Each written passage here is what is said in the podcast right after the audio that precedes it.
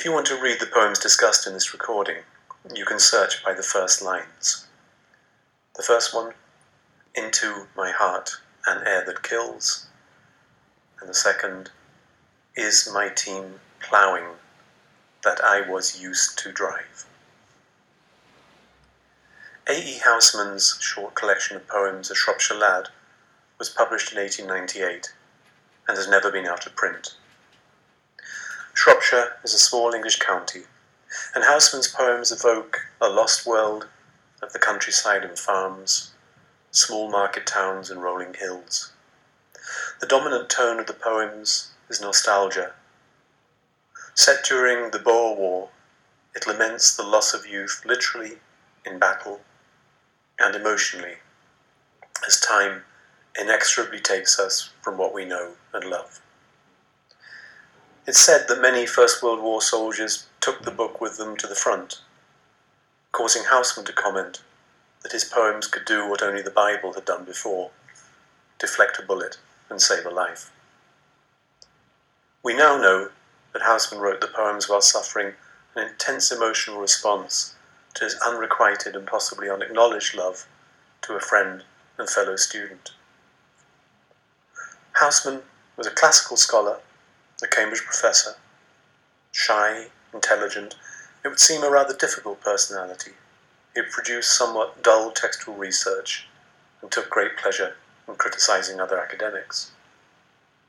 When I read about him, I imagine someone like the protagonist of M.R. James's short story, Whistle and I'll Come to You, an academic immersed in a world of high table competition, intellectual point scoring, and deep personal isolation, so typical of that kind of life.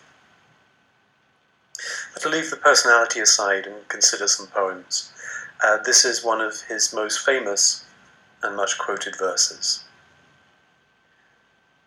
Into my heart an air that kills, from yon far country blows. What are those blue remembered hills? What spires, what farms are those? That is the land of lost content. I see it shining plain. The happy highways where I went and cannot come again. Two stanzas of four lines with a simple A-B-A-B rhyme scheme. Of those rhymes, kills and hills stands out. The other rhyme words are far less striking. Yet the prominence of kills is undermined by its agent, air. So we know immediately that this is a metaphor linked to something invisible and intangible, even if it is yoked to fatality. Yet the following image is very real hills, farms, and spires, the English countryside, the rural village. However, that realism is again blurred by the word blue.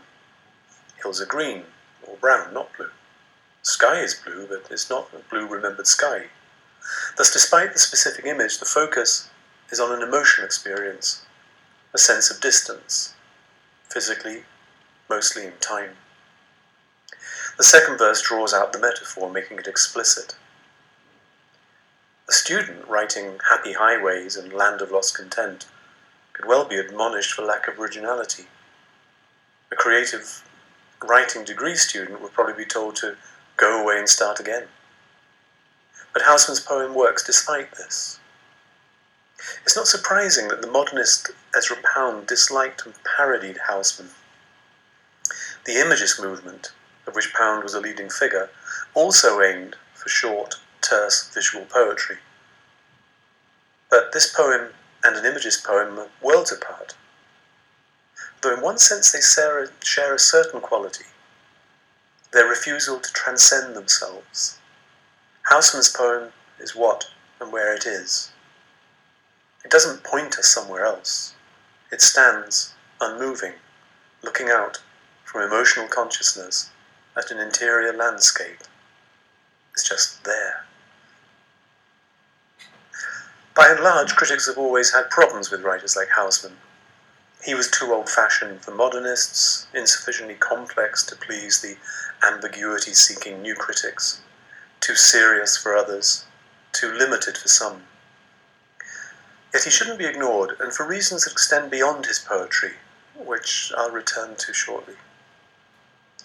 In the next poem, a soldier dies in a foreign land and asks about home. Is my team ploughing that I was used to drive, and hear the harness jingle when I was man alive? Aye, the horses trample, the harness jingles now. No change though you lie under the land you used to plough. Is football playing along the river shore, with lads to chase the leather? Now I stand up no more. Aye, the ball is flying. The lads play heart and soul. The goal stands up. The keeper stands up to keep the goal. Is my girl happy that I thought hard to leave? And has she tired of weeping as she lies down at eve? Aye, she lies down lightly, she lies not down to weep. Your girl is well contented. Be still, my lad, and sleep. Is my friend hearty, now I am thin and pine? And has he found to sleep in a better bed than mine? Yes, lad, I sleep easy. I lie as lads would choose. I cheer a dead man's sweetheart. Never ask me whose. The final verse feels almost gratuitous. On top of dying, he's lost his love to his best friend. But again, as with the previous poem, it works on its own terms and resists, or simply leaves as unnecessary deep interpretation. I recently read a 20 page article about Housman's poetry from a book published in 1983. The word England doesn't appear once. Recent books about Housman, however, have England in the foreground, not so much as a place, but as a concept a sense, an idea. The England of Housman can also be seen as the England of Brexit, a lost landscape of green meadows and a simple life unspoiled by modernity, questions, and foreignness. Housman's voice, simple, lyrical, local, is as much a part of this national crisis as straight bananas and a distrust of faceless bureaucrats in Brussels. But it's the idea that there's a tangible quality of Englishness that somehow occupies a space of landscape and history, and which can be protected, that we need to address. If we think about Housman's poems, three points should be considered in relation to this. Firstly, Housman hardly knew Shropshire. It was a setting for the poems, not an inspiration. Secondly, as already suggested, the poem stemmed from a personal experience of un- unrequited love. Thirdly, nostalgia is a very deceptive emotion, as likely to focus on things that didn't exist in the past as on things that did. The England Brexit believed it would recover is as much a fiction as Housman's lads and lasses and happy, carefree games of football in the sweet Shropshire sunshine. At another level, and here I entirely agree with the New York writer Charles McGrath, and he recently reviewed a book on Housman, the danger of nostalgia as an emotion is that it's a convenient way of avoiding the other, more threatening emotions that produce it. It's not surprising, perhaps, that Brexit describes a sense of loss whilst avoiding any analysis of what that means or what to put in its place.